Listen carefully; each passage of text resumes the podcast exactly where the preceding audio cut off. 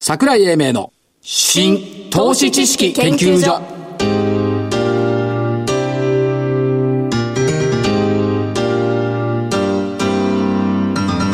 この番組は NPO 法人日本 IFA 協会の協力でお送りしますこんにちは新投資知識研究所所長の桜井英明ですそしてコメンテーター日本 IFA 協会副理事長の正木明夫さんですはい。日本 IFA 協会の正木です。よろしくお願いいたしまこれすは。服っていうのは何服が来るって服かね違います。違うんですねえた単なるササブブです。サブですね単なるサブです。 えーと、日経平均株価、322円80銭高、22,351円12銭。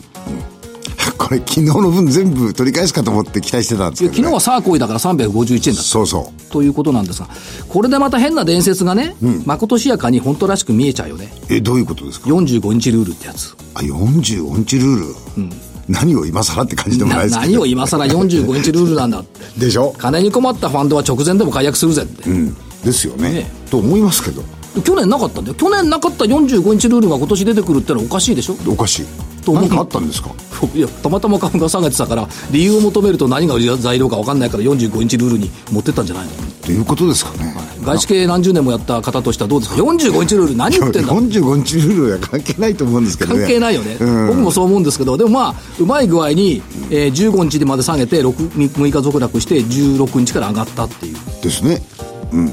状状況証拠だけは45日ルールに見えるけどさ状況証拠よりかも話聞いたらね、やっぱりあのバブル後にはい買った人たちがはい長くお塩漬けになってたものをえやっと天日干しできてお金に換えられたって喜んでる方がいらっしゃるだってかなりたくさん MRF が13兆円もあるんだから そうなんですよとんでもない話だな。ただまあ、昨日でね、多少そのコツン感があったっつうのは、PR が14.45倍、こですれよねこれね。で、しかも逆に EPS は1524円って上がっているのよ。で、25日線割れ込む水準のところまで来てトピックスは25日線割れ込んだんですけども、まあ、ちょっと行き過ぎたよねっていうのがあったのかなというところで、まあでもまあ、25日線上回ってくれて、えープラスで終わってくれて、6日で終わってくれて、まあ良かったかなと、ですよね昨日オーバーナイトもちょっと一回下げたでしょうん、されました。で、いや今日も一瞬1万、2万2000を割れ込んだんですよ。ですよね瞬間割れ込んだのを見て、これでまあ、タッチとは言わないまでも、出たかなといったところでしょうかね。だと思いますけどまあ元気のいい、えー、株も結構ありましたからね、だからもう、もうはまだなり、まだはもうなりの格言を地で言った木曜日だったと。ということだと思いますですね。でね、今朝の日経長官見ててね、一つだけね、あこれ、これだと思ったのが、まさか油落じゃないでしょうね油落そう小説。ダメダ小メ、説あれ濡れ場ないもん。あないね最近ないね濡れ場ない。いや、最近は一回もない。いいや最初の頃ちょっとあったや、最初の頃は、あの、またげき伝、伝聞の話はあったんだけど、あった当事者として出てくるものはあんまない。ないないうんだから、今日は、今、今直前まである上場企業のトップインタビューやってて、はいダメだね、濡れ場がないねって話になって 違 う、そっちの話じゃないでしょ話しかったかかったことは。いや、濡れ場がないと株も上がんないよねっていいう。や、その話じゃなくて、真面目な話の方やってください。ああ真面目な話は、だから日経長官読んでて、はいえっ、と、見出し的には、機械よりも人が価値生む。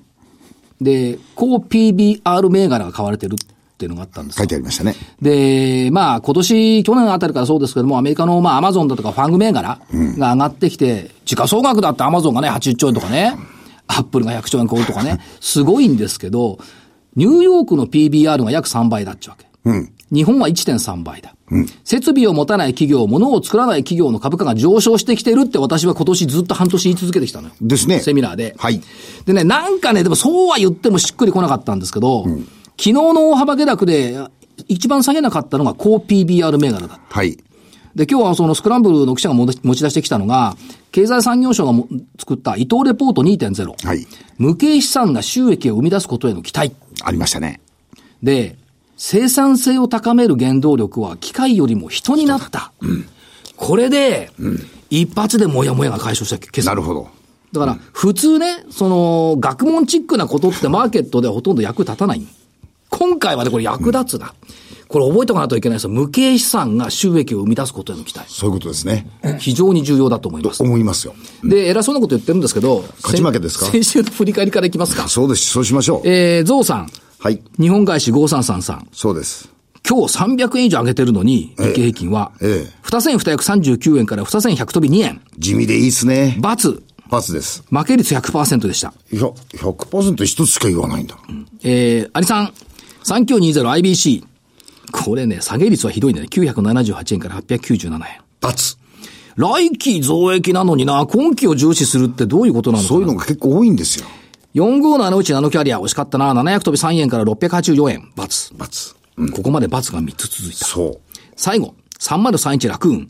628円から660円。丸。丸。この一個丸なだけでもって、 33.3%勝率。負け0対33.3。はい勝ち。ということでそうで、 2週連続負け。はい、その前の2週連続勝ち。はい、こどうぞ。古希にもなってそこで戦うか戦うよ。はい。じゃあ、じゃあ、増産銘柄今週どうぞ。ゾウさん、今年、今週ね、今日はね、勝ちに行く。えっ、と、二つ考えたんだけど、勝ちに行くから、えっ、と、またのものって言われるけど、SMC。はい。これね、えっ、と、6273。はいともかく、あのーこの間10日の日に決算発表されて、はいめちゃくちゃすごい決算だったんですよ。ええ売上27%増、営業利益41%増、はい経営に至っては91%。はいすごい数字。しかも、中国、日本、えーアメリカ。はいこれの受注が極めて好調と。で、もう一つはですね、この SMC で作ってるものって、所長がよく言うじゃないですか。あの、なくてはならない。これね、ひょっとするとグローバルでなくてはならない企業かもしれない。いや、もうそうなってるって。なってますか、はい。まあいいでじゃないですか。とりあえず、 1個がサドマとね。顔で二つはす。いや、うーん、地味だからやめとく。いや、2つ、1つだよね。だって、相場が戻るときってこういう派手なものから行くじゃないですか。わかりました。はい。えー、6823リオン。はい。正木さんのために。え補聴器シェアトップ。まだ早いっすね。まだ早い私早いっす。あとね、あのー騒音振動計。あー。そう、音、音、騒音がどれぐらいあるかっていうやつをね、今うん工事の場所だとか、あの、飛行機が飛んでるとことかとかで使うんですけど、これが追い風になってるのと、あと、微粒子計測器。半導体って今いいじゃないいいですね半導体作るのにクリーンルームいるじゃないいりますで、クリーンルームが綺麗かどうか調べるの微粒子計測器いるの。はいはいはい。そういったところがね、注目。なるほど。リオン。はい。あとは、ハイアスカンパニー6192。住宅関連に特化してるんですけども、まあ、地方創生ということね、地方の工務店だとか、不動産会社中心に事業展開してるんで、ハイアスカンパニー、地方創生。なるほど。来年の干支でもありますね。はいね先週ね、この、なんつうの、原稿の中に入れていたクロス4っつうのがあるんだけど、結構。これだけ言わなかったんだよ。言わなかった。言わなかった銘柄上がるね。7810クロス4。やっぱり、何揺れるダイヤモンドとか揺れる宝石っつうのは、テレビでもやられて今日、ね。それが出たんですか、今日。そうなんですよ。おーそうすると、じゃあ言わなかった銘柄が上がるっていうのを、だからといって、い6つも7つも言っちゃダメですよ。来ると気分悪いから、6787名工。これだ。プリント配線版の大手。えー、まあ、車とスマホがいいんならプリント配線版いるだろう。で、言いますね。で、業績情報修正した。っていったところを見ると、いいんじゃないどこかの会社に似てま強せ者、ん強者、強者と一緒なんですけどね。ということをもう一個の、いあげるんですか強者であも。のここまで。ここまで。で、一個あえて残しとく。これが来週上がるかどうか。あ、そうですね。ははいい。そうしましょということで、今週の番組、あ番組じゃない、銘柄は終わりました。はいで、この後は、それこそあれですよ、あのー設備なんかほとんど持たずに、人が力、う。はい。みたいな企業の代表に来ていただきました。そうですね。うん。楽しみに。この後はゲストのご登場です。はい。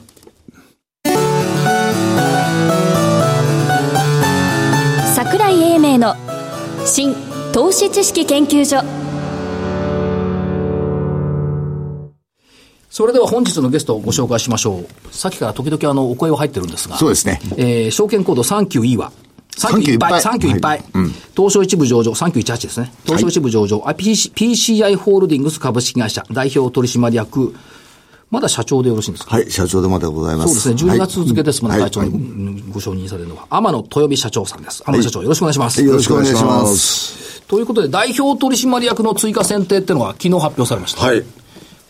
これは、意図はどういったところそうですね。あの、昨日、それと一緒に発表しましたので、リーフネットという会社を、はい一応、あの、まあ、完全子会社化子する予定な、そうするとですね、もう私の方で、もうやっぱり、マネジメントをオーオーバーフローを起こしますので、はいマネジメントを強化しようと。はい当然、コーポレートガバナンスとか経営体制をですね、一層図ると。いうことでございまして、私の方はもう IT をしっかりやっていくと。はいで新しい新社長はですね、M1 でとか、新しいものとか、アップガードとか、そちらの方にお注力していただきましてですね、はいえー頑張っていただいてですね、ますます皆さんのご期待にそれよう頑張っていきたいと思っております。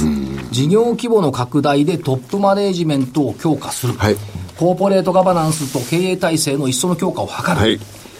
でも IT 分野は引き続き天野社長が牽引するはい。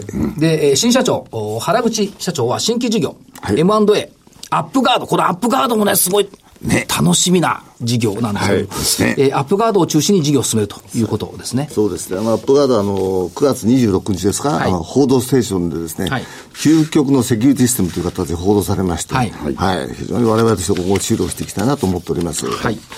その中で、今、あの、社長ちょっと触れ触れられました、リーフネットの完全子会社。はいリーフネットはこれどういうことをおやりになっている会社なんですかそうですね。あの、うちの方、今ですね、今、組み込み系とか、アプリケーション系、半導体、はい SI、これ IoT やってましたけど、ええやっぱりインターネットのところはちょっとですね、まだ弱かったんですね。ここにインターネットを入れていくと。はいで、このリーフネット自体はですね、インターネットとかその辺のですね、えーユーザーインターフェースが非常に強いところでありまして、はい昔あの、ロッテの着メロ。着メロはい、はいはいこういうものを開発したところでございまして、非常に企画力の優れた会社でございます。これまあロ、ロッテの着メロって日本初の消費者キャンペーン。そうですね。はい。から、携帯電話でフラッシュを動的に再そう生でする。す。はい。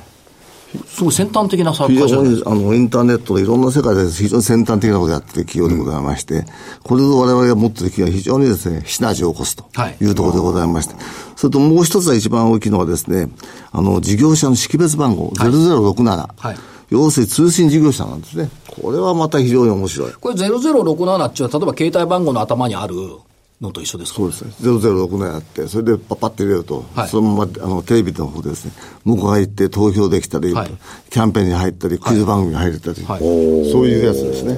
ということは最終直のユーザーにつながるってことですか、そうですこのじゃあ、御社のコアの事業と非常にコラボ化ができると、い、うことで、組み込み技術、通信制御技術が特徴って、これ、これ組み込み技術ってのもそうですよね。そうですね、はい。で、通信ネットワークにえー秀でたエンジニアさんたくたくさんいる。はい、あの、特に優秀なエンジニアがものすごく多いんですね。はいで、えー、来たるべき IoT 社会に備えて、特に ICT、情報通信技術、ドメイン、ドメインですね。はいここの領域拡大ってことですね。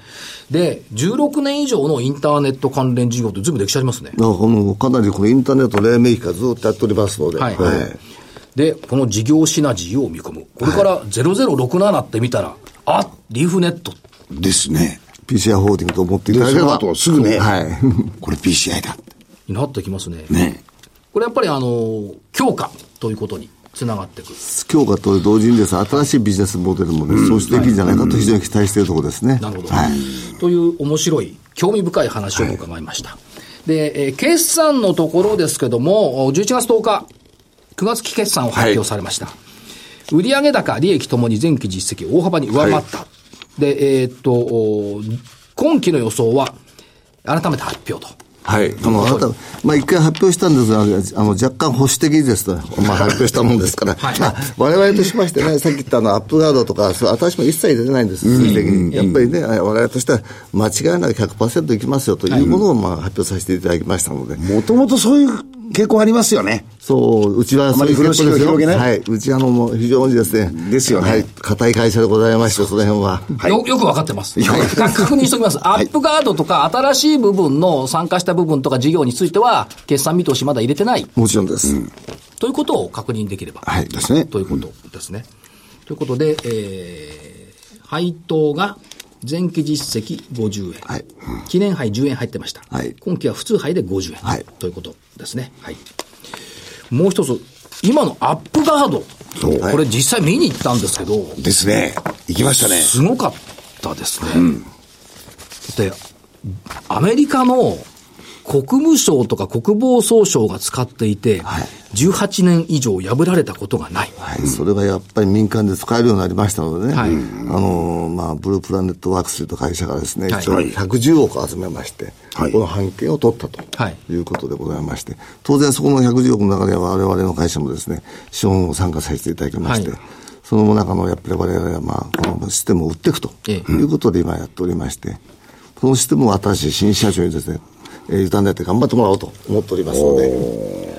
これあの、サイバーセキュリティっていう部分は、まああの、マーケットでも多少は言われてるんですが、実際問題として IoT で何億もの機器がつながったときに、セキュリティの問題って一番重要だとあ思のいますよね。だから、い今一番良かった自動運転のは乗っ取りされてしまったらもう、はいで、はい本当車自体は殺人のあれになっちゃいますので、そういうところに入っていきたいなと思っておりますので。社長、ちょっとお聞きしたいんですけど、この情報セキュリティに対する、まあ、ガードの日本のその企業さんの意識って高いんですか低いんですかあのー一応皆さん非常に高いと思いますけど、今のところだとなかなかそれが100%ですね、守れてないというのは現状でございますので、これがこのアップカードによって100%守れるという形が出てくるんじゃないだろうかと思っております。はいまあ、比較的あの海外の企業なんかですと、はいそういうもの、転ばの先の杖的はない資本として結構されるんですけどね。はいええまあ、日本の企業さんもやで皆さん本当やったことやってるんですよ、はいただどうしてもあの、まあ、完全に破れる破られないっていうのはで難しいもんですから、はいそれましてあの、まあ、IoT の世界になりますと、入らないとこもある、でアップアートのいいところは非常に軽いんですね。おーつまり、け携帯とかパソコンに、あの、セキュリティのソフト入れると重たくなるんですよ重たくなったら遅くなったり、うんダメでしょう、やっぱりサクサクいかないと。そうで、これはサクサクいくんですよ。はいい、サクサク。これサクサク結構大事なんですよ。や、でも確かにサクサク動いてましたよねこれ重要ですよね。で、こいつすごい、こいつだ、これすごいと思ったの は、未知のマルウェアをブロックする。そう。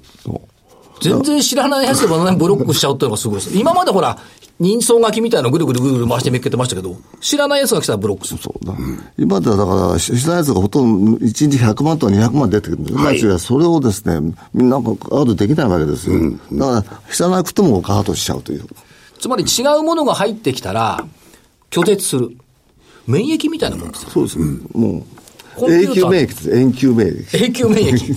未知のマルウェアをブロックする。そして、ブロックするから当然、入ってこれないんだから、それから何かしようとすると止まっちゃうわけで、止まっちゃうとか、やらないわけで、完全防御。でしょで、18年以上破られてない。来年になると19年以上になると思うんですよ はい。あと2年経つと20年になるんですよアメリカの州政府関連。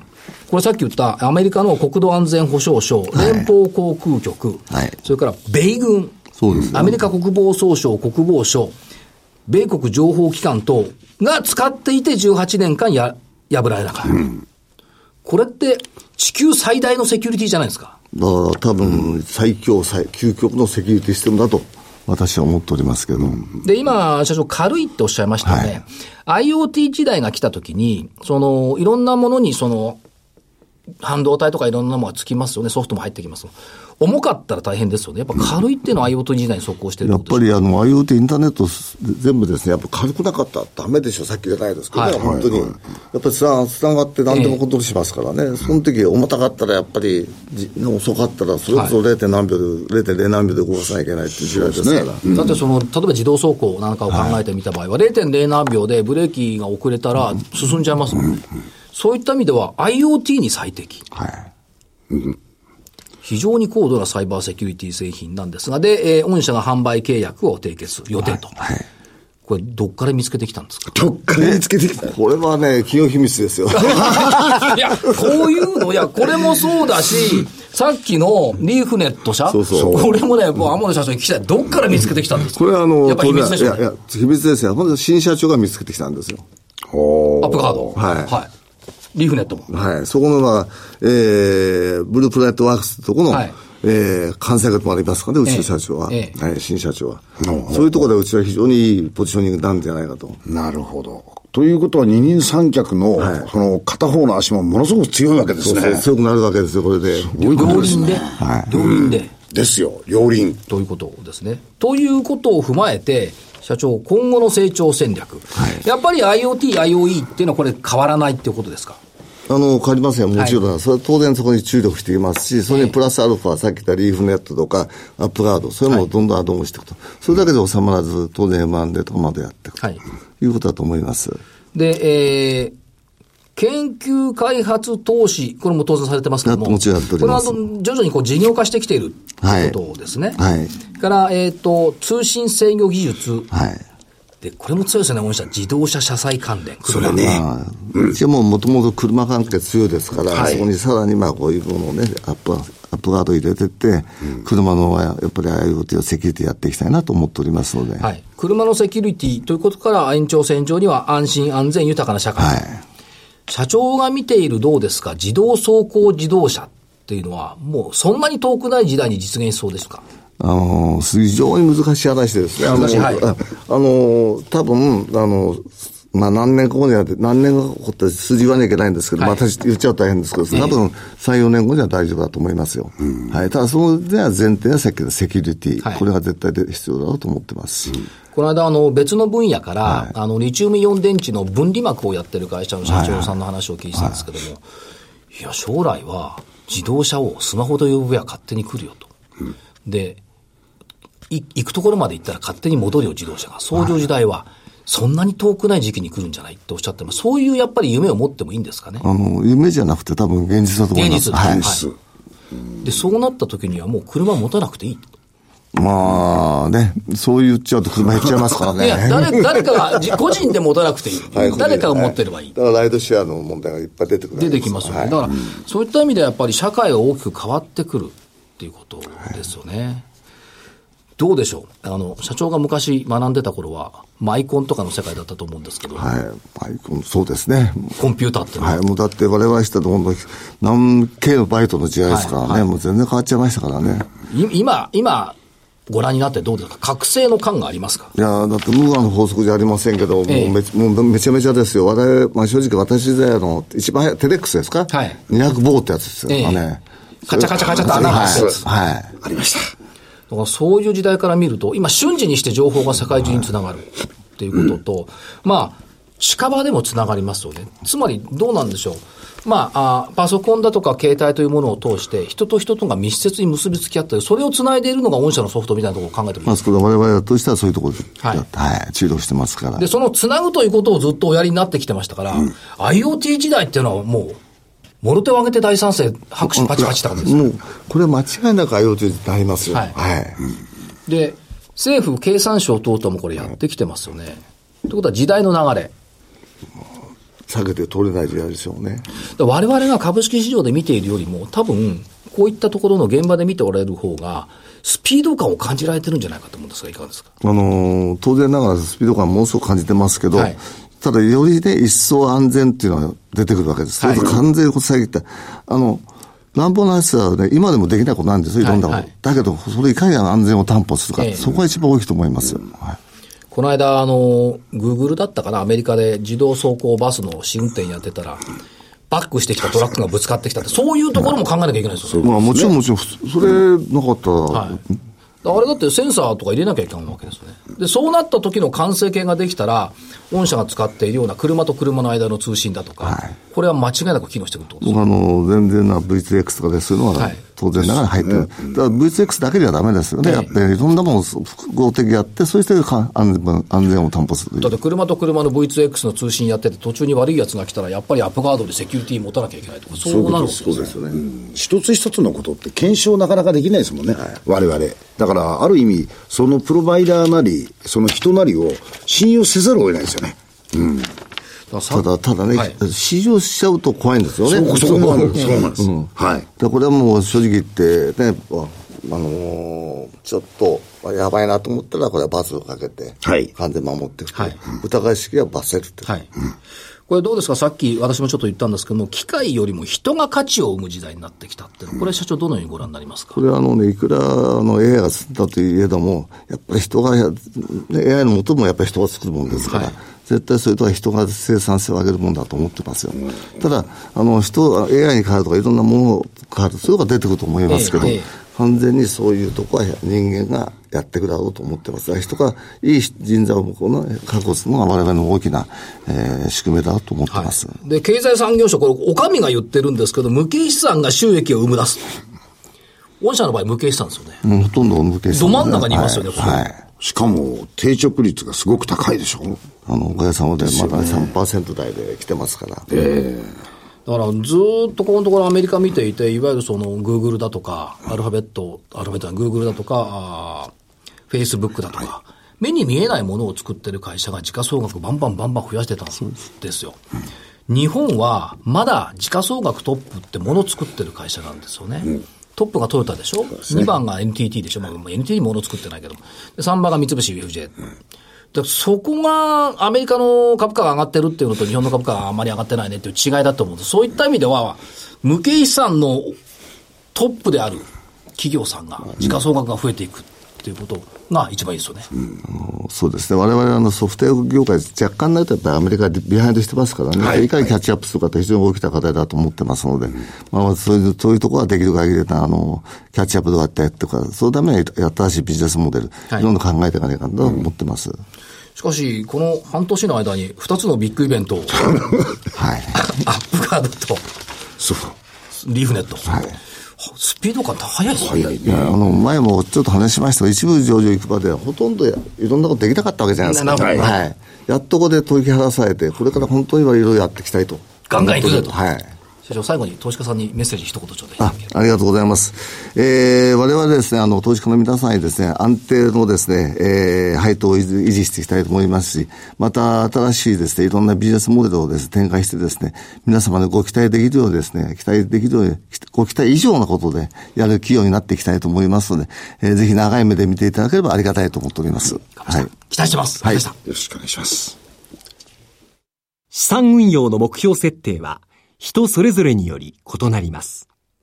個々の目標達成のために独立、中立な立場から専門性を生かしたアドバイスをするのが金融商品仲介業 IFA です。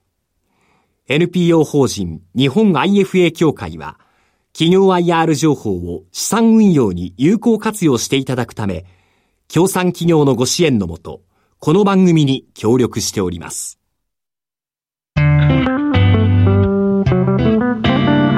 桜井英明の新投資知識研究所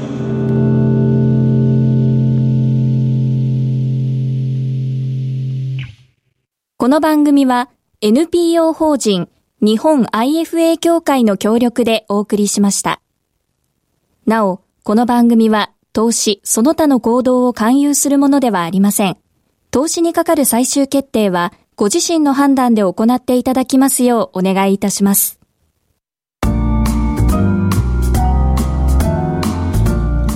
証券コード391杯東証一部上場 PCI ホールディングス株式会社代表取締役社長天野豊美社長においでいただきましたがよかったですねいや、スピード感が出てきてますね。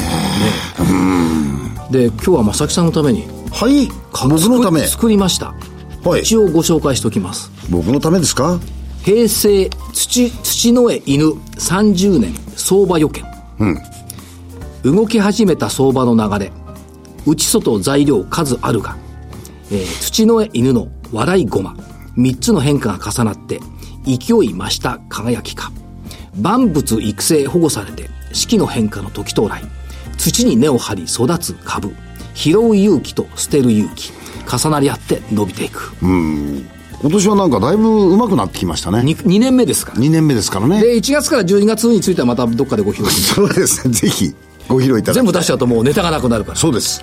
やっぱり拾う勇気と捨てる勇気ここいいですね。っていう部分に気合を入れて今年は作ってみました。でしょうね。でもまあ、あの、下げ止まってよかったなっていうところもありますし、まだまだこんなところで、えー満足していては、日本の株式市場も志が私は低いというふうに思っております。だと思います。桜井英明の新投資知識研究所、本日はこの辺りで失礼します。お相手は新投資知識研究所所長の桜井英明、そして、えー日本 IFA 協会の正木でした。それではまた来週まで失礼します。失礼します。ありがとうございました。